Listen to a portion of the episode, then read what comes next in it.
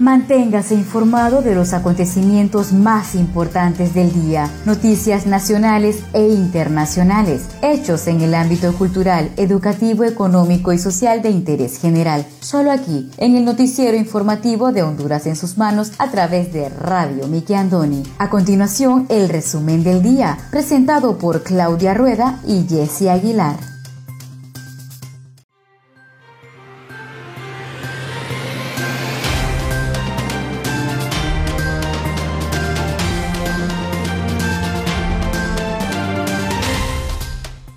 Muy buenas tardes, sean todos bienvenidos a una edición más de su noticiero informativo Honduras en sus manos, a través de Radio TV Miki Andoni Siglo XX. Les saluda su fiel servidora Wendy Aguilar desde San Pedro Sula Cortés, agradecida primeramente con Dios por la oportunidad que nos da de compartir con cada uno de ustedes las noticias más importantes que trascienden a nivel nacional. Hoy tenemos fecha 4 de diciembre del año 2020, a 21 días de celebrar la Navidad. Me acompaña Claudia Rueda desde la capital de Honduras.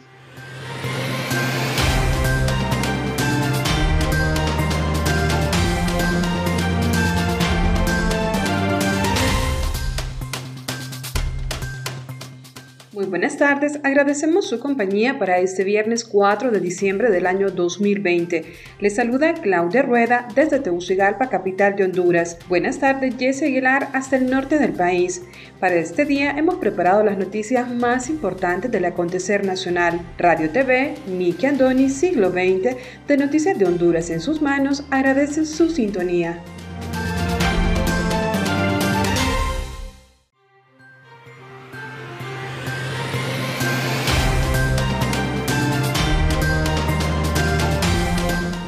Estos son los titulares de hoy.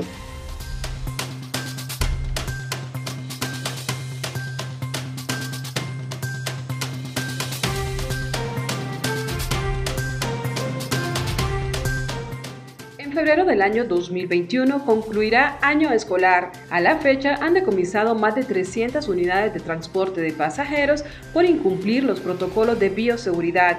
Banco Central de Honduras presta 11.100 millones a finanzas para atender emergencia provocada por COVID, ETA y OTA. Estados Unidos envía suministro de refugio para ayudar a los hondureños afectados por IOTA y ETA el Consejo Nacional Electoral invita a las autoridades de la Unión Europea para acompañar las elecciones 2021.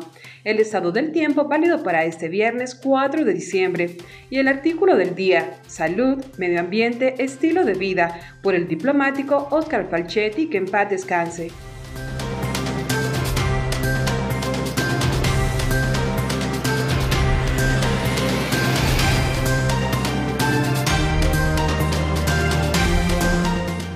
Banco Centroamericano de Integración Económica anuncia que préstamos por país aumentan de 450 a 600 millones de dólares. Aumentan casos de dengue en la Lima Cortés. Más de 4.7 millones de hondureños están censados para la nueva cédula. Con apoyo de Taiwán, la Secretaría de Agricultura y Ganadería busca recuperar la producción de fresa. USAID envía suministros de refugios para ayudar a hondureños afectados por huracanes.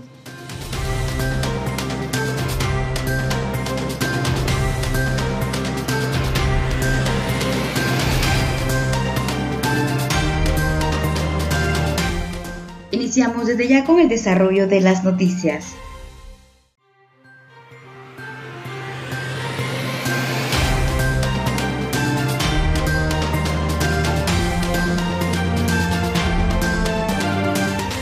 En febrero del año 2021 concluirá año escolar. El ministro de Educación Arnaldo Bueso informó en los últimos días que el año escolar 2020 se extenderá hasta febrero del año 2021, con el propósito de atender a los estudiantes que se han desvinculado del sistema educativo. Bueso expresó que el año lectivo 2020 no ha finalizado e indicó que lo que dio inicio son las vacaciones para los docentes y agradeció a los educadores por la enorme demostración de patriotismo, responsabilidad y compromiso, principalmente para la niñez y juventud de Honduras y desearles unas felices y merecidas vacaciones, conscientes del impacto provocado por la COVID-19 y las tormentas tropicales ETA e IOTA, hemos tenido que replantear el abordaje pedagógico de manera atípica y por lo tanto el año escolar se extiende hasta febrero del año 2021, explicó. Según las autoridades, el propósito del plan de seguimiento del año lectivo hasta el próximo año es dar atención y motivar a quienes por una u otra razón se desvincularon del sistema y tengan la oportunidad de continuar. En ese contexto se aclaró que fueron promovidos los educandos que resultaron damnificados y también aquellos que eran alumnos de docentes damnificados que aún no lograban obtener el nivel satisfactorio. Sin embargo, para los estudiantes que no están en las categorías anteriores, el año escolar sigue abierto hasta febrero del año 2021.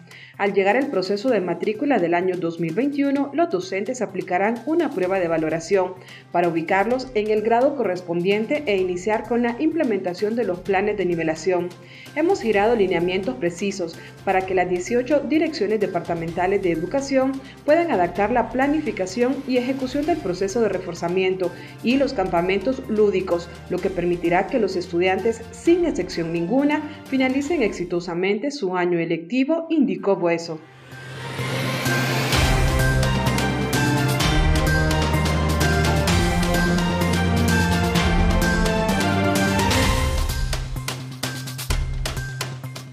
El BCIE anuncia que préstamos por país aumentan de 450 a 600 millones de dólares. Las autoridades del Banco Centroamericano de Integración Económica brindaron ayer un informe preliminar sobre las principales acciones durante el 2020 y las proyecciones del 2021. Uno de los anuncios más importantes será la ampliación de los préstamos por país de 450 a 600 millones de dólares, de acuerdo con su presidente ejecutivo, Dante Mossi. Agregó que eso es parte de la estrategia del BCIE para los próximos cuatro años, somos el banco más relevante para Centroamérica, subrayó el presidente ejecutivo. Manuel Torres, gerente del sector público del Banco Centroamericano, anunció que cuenta con un programa de reconstrucción resiliente al cambio climático por 2.700 millones de dólares. De los 350 millones de dólares aprobados para la empresa de la región, Sabino Escobedo, gerente del sector privado, dijo que han desembolsado alrededor de 280 millones de dólares para las micro, pequeña y mediana empresa. A 27 días de finalizar el 2020, las autoridades del BCIE consideraron como aceptables los resultados de las operaciones. Según Torres, este año se aprobarán 2.980 millones de dólares. Agregó que los desembolsos sumaron 1.507 millones de dólares. Torres dijo que Honduras es el país que más recursos ha recibido durante el 2020, con 500 millones de dólares, de los que 250 millones son para el sector eléctrico, con el objetivo de impulsar la apertura del mercado y la reducción de las pérdidas de distribución de la empresa nacional de energía eléctrica. Al Banco Central de Honduras se le transfirieron 100 millones de dólares para el Fondo de Garantía para las micro, pequeña y mediana empresas del país, al Banco Hondureño para la Producción y la Vivienda se le transfirieron 75 millones de dólares. Panamá y Nicaragua recibieron desembolsos por 400 y 350 millones de dólares respectivamente. Mossi dijo que el BCIE trabaja en la colocación de fondos asignados a los países que no han sido usados, teniendo mayores posibilidades de acceder Honduras, Panamá y Nicaragua. Los presidentes de los países de la región coinciden en la necesidad de que los nuevos proyectos de infraestructura deben de ser resilientes al cambio climático, así como la necesidad de contar con seguros para resarcir los daños. Un informe del FOEB revela que los daños de los huracanes Iota y ETA sumaron 5 mil millones de dólares.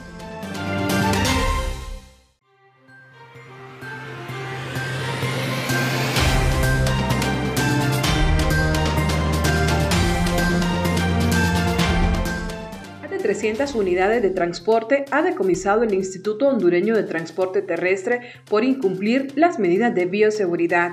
El Instituto Hondureño de Transporte Terrestre, en conjunto con miembros de la Dirección Nacional de Vialidad y Transporte, la Fuerza Nacional de Seguridad de Transporte Urbano, continúan con los operativos a nivel nacional a las unidades de transporte para establecer que se cumplan con las medidas de bioseguridad. El portavoz del Instituto Hondureño del Transporte Terrestre, Jorge Andino, anunció que a la fecha han decomisado más de 300 unidades de transporte de pasajeros por incumplir los protocolos de bioseguridad, donde no no usan mascarilla, no usan gel antibacterial y el exceso de pasajeros en sus unidades. Las sanciones por primera vez son de 2.000 empiras y si es reiterativa puede alcanzar hasta 3.500 más el docomiso del automotor. En algunos casos se suspende el salvoconducto que emiten las autoridades. El portavoz invita a los usuarios para que realicen sus denuncias a través de la línea telefónica 9999 3080 o las redes sociales del Instituto Hondureño de Transporte Terrestre. El objetivo de la línea telefónica es que los usuarios y público en general informen sobre el incumplimiento de las normas de bioseguridad por parte de los operarios del transporte en aras de salvaguardar la vida de conductores y pasajeros. Se recomienda el uso de mascarilla, el distanciamiento y lavarse las manos constantemente.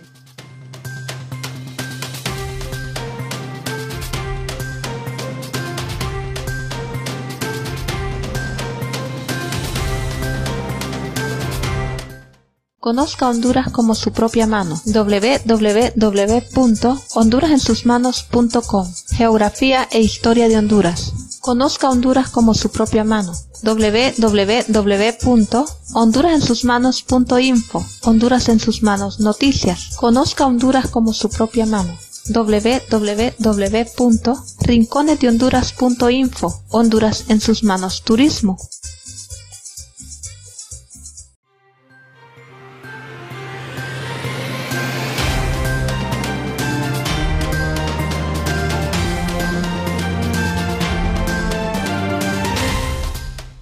Muchas gracias por continuar con nosotros en su noticiero informativo Honduras en sus manos a través de Radio TV Miki Andoni Siglo XX. Seguimos con el segundo bloque de noticias.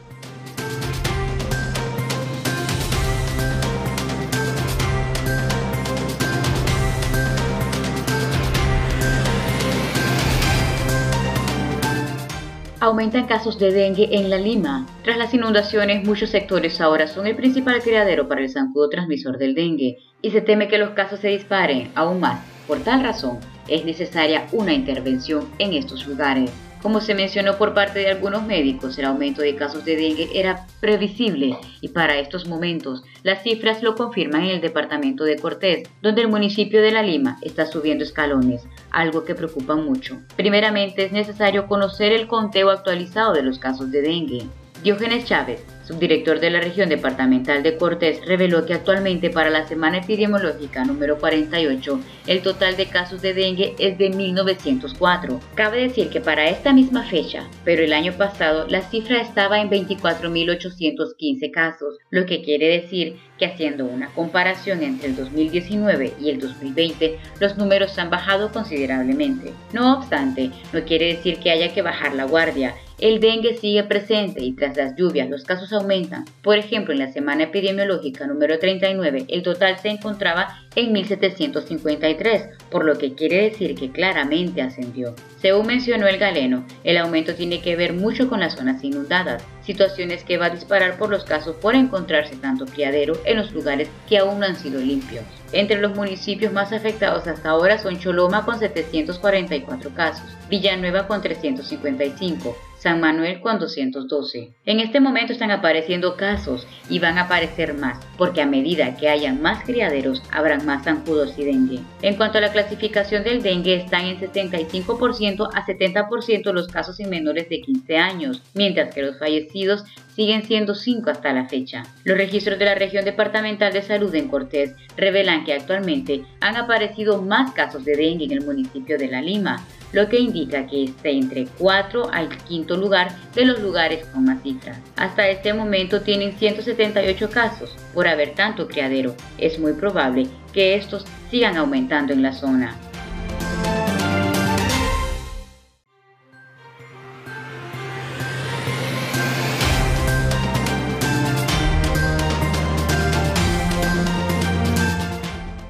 Central de Honduras presta 11.100 millones a finanzas para atender emergencia provocada por COVID, ETA y OTA.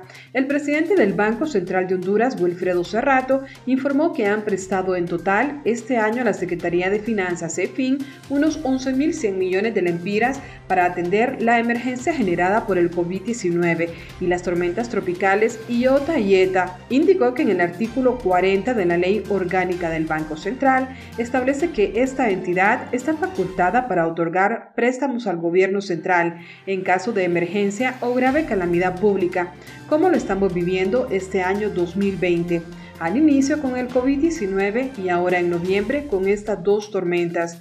Es así como el Banco Central de Honduras ha hecho tres operaciones, una inicial por 3.500 millones de lempiras, como producto de un préstamo que se obtuvo del Fondo Monetario Internacional en base al acuerdo que se firmó hace un año. Luego se otorgó una moratoria de pago por 2 mil millones de lempiras y el día de ayer el directorio del Banco Central de Honduras aprobó por unanimidad otra operación de préstamo de 5.600 millones de lempiras, precisó el funcionario. Los 5.600 millones de lempiras es el producto de un segundo desembolso del Fondo Monetario Internacional que había recibido el Banco Central de Honduras en base al acuerdo actual que se firmó hace un año, señaló. En este caso, esas operaciones tienen un efecto neutro en las reservas internacionales porque son dólares que se prestan al gobierno central que se pudo lograr que entraran, es decir, ingresaron 331 millones de dólares y esos son los que se les ha prestado a finanzas afirmó, es decir, no estamos perdiendo reservas, ya que el Banco Central de Honduras, conforme al acuerdo que tiene con el Fondo Monetario Internacional, pudo gestionar la entrada de esos recursos, explicó Cerrato. Sostuvo que el gobierno tiene que honrar esas deudas en un plazo promedio de seis años, con la diferencia que la tasa de interés anda alrededor del 0.63%, pues también tiene que pagar un interés. Ilustró que para el caso la, deuda externa de Honduras alcanza los 8 mil millones de dólares. La tasa promedio que paga el gobierno central es de 3.86%.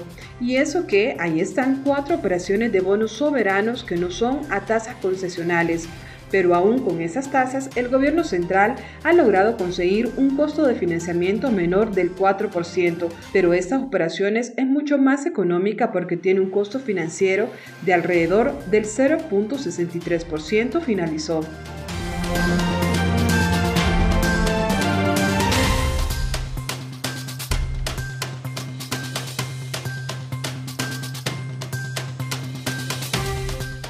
Más de 4.7 millones de hondureños están censados para la nueva cédula de identidad. El Registro Nacional de las Personas finalizó este 30 de noviembre la primera etapa de enrolamiento para el nuevo documento nacional de identificación. Más de 4.7 millones de hondureños lograron censarse durante los casi cinco meses que duró la primera fase, que tenía como objetivo de conformar el censo electoral provisional para las elecciones primarias de marzo del próximo año. En San Pedro Sula, hasta la fecha, 351.155 personas enroladas, es decir, el 76% de la meta, que era de 460.063 ciudadanos. En el resto del departamento de Cortés, la cobertura es superior al 60% en la mayoría de municipios y se espera que para antes de febrero la labor se haya completado. Roberto Brevé, comisionado permanente del registro, explicó que los ciudadanos que no hicieron el trámite en el primer procedimiento serán atendidos siempre, pero bajo una plataforma limitada de inscripción, al tiempo que aclaró,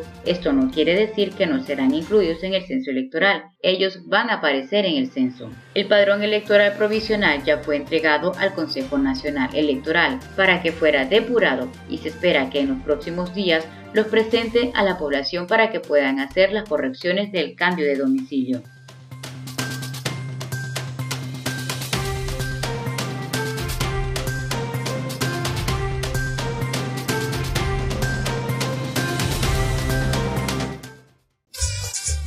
Conozca Honduras como su propia mano. www.leahonduras.com Literatura, colección hondureña.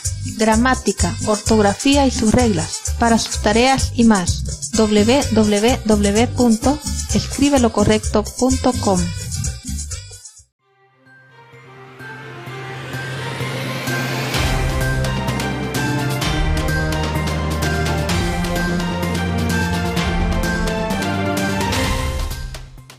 gracias por continuar con nosotros en el tercer y último bloque de noticias en el noticiero informativo de Honduras en sus manos a través de Radio TV Miki Andoni Siglo XX.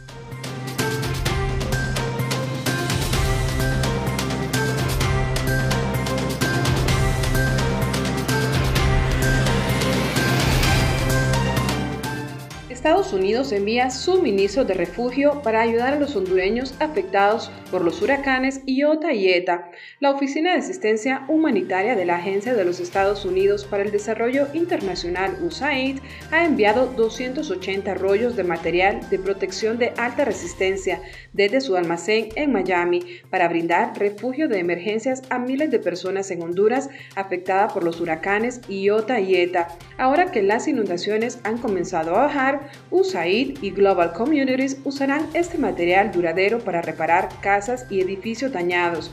USAID también está movilizando suministros de ayuda previamente almacenados en Honduras para responder rápidamente a los desastres. Esto incluye casi 950 contenedores para ayudar a las personas a guardar agua potable y 61 rollos de material de protección de alta resistencia para satisfacer las necesidades de los refugios. En total, los 341 rollos de material de protección de alta resistencia proporcionará refugio de emergencia a más de 17.000 personas. Estos suministros de socorro son parte de contribución de USAID para ayudar a los centroamericanos después de los huracanes. En total, USAID ha asignado casi 9 millones de dólares para los hondureños, de un total de 18 millones de dólares en ayuda humanitaria destinada para Honduras, Guatemala, Nicaragua y Colombia.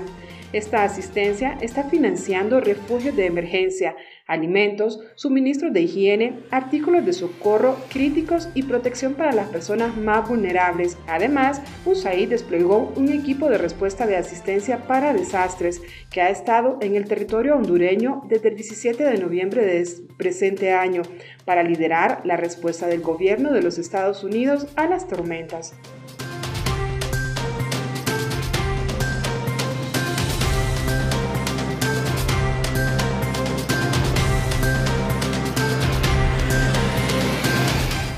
Con apoyo de Taiwán, la Secretaría de Agricultura y Ganadería buscará recuperar la producción de fresa. Mediante un acuerdo, buscarán capacitar a 30 organizaciones de productores, aumentar a un 30% el valor promedio de la producción anual del rubro de papa por hectárea y recuperar el 70% del valor de la producción del rubro de fresa en Intibucá y La Paz. Las acciones derivan de un acuerdo de fortalecimiento de la capacidad de producción y comercialización de los organismos de agricultores en Honduras, firmado entre el embajador de Taiwán, Diego Wen, y el secretario de Agricultura y Ganadería, Mauricio Guevara Pinto.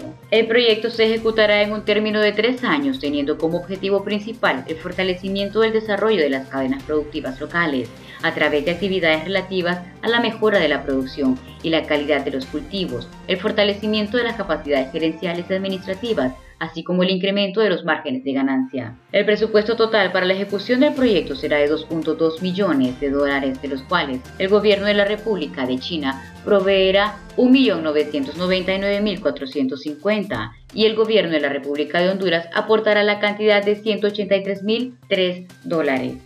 Para la ejecución del proyecto, las partes han designado como responsables al Fondo de Cooperación y Desarrollo Internacional y a la Dirección de Ciencias y Tecnología Agropecuaria. Con el desarrollo del proyecto, se pretende recuperar 35 hectáreas del área cultivada de fresa, ayudar a las organizaciones de productores beneficiarios en la planificación de un total de 30 estrategias de comercialización. A la vez, poder ofrecer servicios de asesoramiento de forma periódica a las organizaciones de productores beneficiarios, invitar a expertos consultores de otros países para impartir talleres de capacitación de corta duración, entre otras actividades que brinda el apoyo necesario para permitirles acceder a los mercados formales. El área del cultivo de la papa a nivel nacional es actualmente de 2.500 manzanas, donde participan más de 5.000 productores con una producción anual de más de un millón de quintales de este tubérculo. En cuanto a la producción de fresas, se cultivan actualmente arriba de 10 manzanas a nivel nacional que presentan 30 productores activos, la mayor parte baja infraestructura protegida, lo cual representa una producción de 960 mil libras en el año.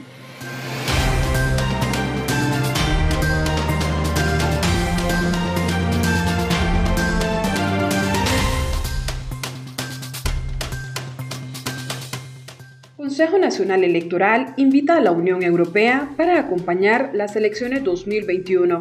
El embajador Roberto Ochoa Madrid, representante de Honduras en Bélgica, siguiendo instrucciones del Consejo Nacional Electoral, invitó a las autoridades de la Unión Europea para acompañar las elecciones presidenciales a realizarse en el año 2021. La solicitud va encaminada a que la Unión Europea pueda enviar al país una misión de observadores electorales para que ayuden a fortalecer la democracia hondureña y garantizar la transparencia del proceso electoral. Tras recibir la invitación, las autoridades de esta organización se mostraron satisfechas de participar en este nuevo proceso electoral de Honduras, a través de los cuales han tenido un diálogo positivo e inclusivo. Al mismo tiempo se mostraron receptivos en ayudar a contribuir a fortalecer la democracia y la institucionalidad de tan importante proceso, donde se eligen las nuevas autoridades. En el evento virtual Ochoa Madrid se hizo acompañar por el Consejo José Eduardo Atala, mientras que en representación de la Unión Europea participaron la jefa de la División para América Central, México y el Caribe del Servicio Europeo de Acción Exterior, Kapja Abhel, y los encargados para Honduras, François Roudy y Tomás Reyes Ortega.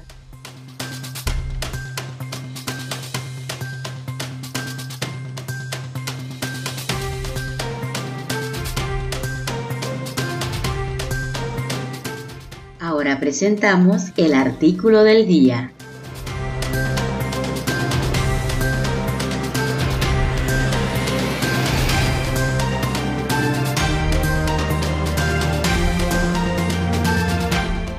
El artículo del día por el periodista Oscar Falchetti, que en paz descanse, de su columna América al Trasluz artículo publicado el 23 de febrero de 1988. Salud, medio ambiente, estilo de vida. El Congreso de Iula de 1991 es sin duda el evento municipalista más importante de nuestro tiempo.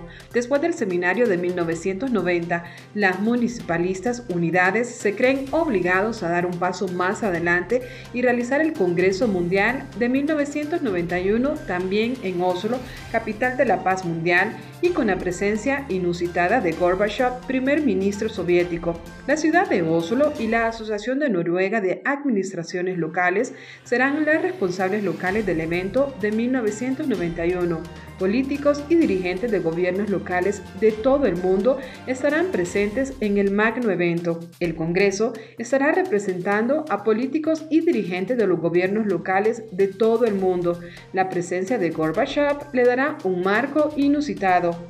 En el Congreso se debatirán los problemas más críticos de nuestros días, la amenaza al medio ambiente de todo el mundo y el deterioro de la salud humana a escala mundial. Estas cuestiones se plantean a ritmo planetario pero las soluciones son locales. Todos tenemos el deber de actuar y no limitarnos a actuar. Es necesario que se produzca un giro radical en cada una de las ciudades, municipios y comunidades rurales de todo el mundo. El Congreso de Yula de Yoslo aspira a ser gigantesco, faro de debates de ideas y exigencias sobre el medio ambiente. Especialistas conocidos dirigirán seminarios y participarán en las mesas redondas. Los seminarios incluirán exposiciones sobre experiencias parciales. Se invitará a participar en el Congreso a la Organización Mundial de la Salud y al Programa Mundial de las Naciones Unidas. Mr. Giro Herlen Broland, primer ministro noruego y presidente de la Comisión Independiente de la ONU para el Medio Ambiente y el Desarrollo, ha aceptado la invitación a pronunciar el discurso inaugural que compartirá con Mr. Gorbachev. El municipalismo avanza y se universa. Los seminarios previstos son los siguientes. A. ¿Es posible cambiar el estilo de vida? B. El modelo escandinavo. Remodelación del estado de bienestar. C. Prioridades en el mejoramiento de la unidad pública. D. coches particulares o transporte público. E. Pensar con mentalidad mundial y actuar en el local. F.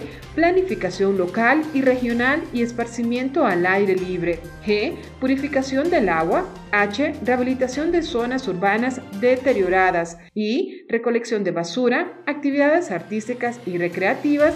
Y por último, ciudades hermanadas. Se realizarán debates entre varios alcaldes de capitales de todo el mundo y se espera la participación de alcaldes de Washington, Moscú, Nueva Delhi y Harare. El coordinador será una personalidad de fama mundial. Se reconocerá la importancia de la autonomía local como un campo integral del ejercicio del poder y la promoción de la democracia. Así concluyó el final del Congreso del Concert de Perth y esos postulados se afirman en Oslo en 1991. Conclusiones. El Congreso de IULA llama a sus miembros y a las organizaciones intergubernamentales dentro de la estructura de las Naciones Unidas, al Banco Mundial, a la OCDE, a la Comunidad Europea y a las otras organizaciones interesadas a, número uno, reconocer la importancia de la autonomía local como un componente integral del ejercicio del poder y la promoción de la democracia. 2. Adherir a la Declaración Mundial de la IULA sobre autonomía local y aceptar al gobierno local como un interlocutor válido en el desarrollo de políticas y programas nacionales. 3. Apoyar programas de capacitación y desarrollo de recursos humanos encaminados a fortalecer el liderazgo del gobierno local capaz de responder a las necesidades de los ciudadanos y realizar planes. 4. Trabajar para el desarrollo económico y social y estimular una íntima cooperación entre los diferentes niveles del gobierno, puesto que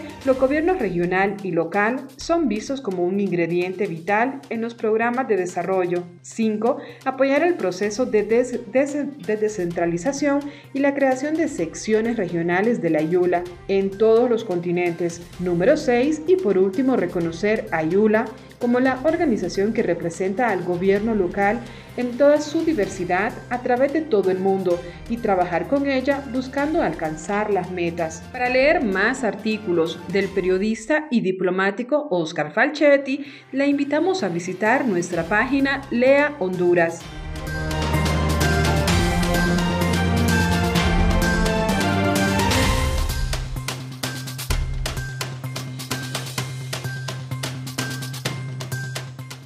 A continuación, el estado del tiempo.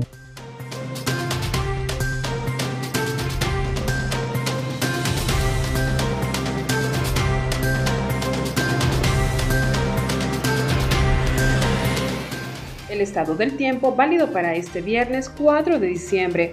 Para este viernes, una vaguada estará generando lluvias y chubascos de leves a moderados en las regiones insular, norte, la mosquitia, occidental y algunos sectores de la región central. En el sur, suroriente y suroccidente predominarán las condiciones secas. Esta noche tendremos fase lunar, luna llena. El oleaje en el litoral caribe será de 1 a 3 pies y en el Golfo de Fonseca de 2 a 4 pies.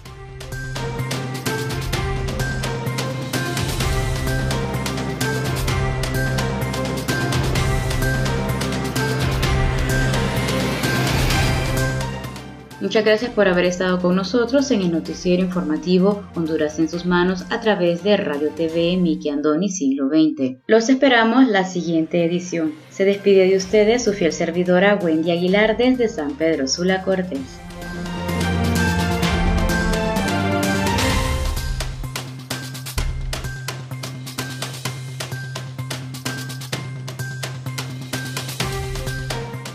Gusto haber compartido las noticias más importantes del día a través de Radio TV Nicky Andoni Siglo XX para Noticias de Honduras en sus manos. Si desea dejarnos algún comentario, puede buscarnos en Facebook como Radio TV Nicky Andoni Siglo XX.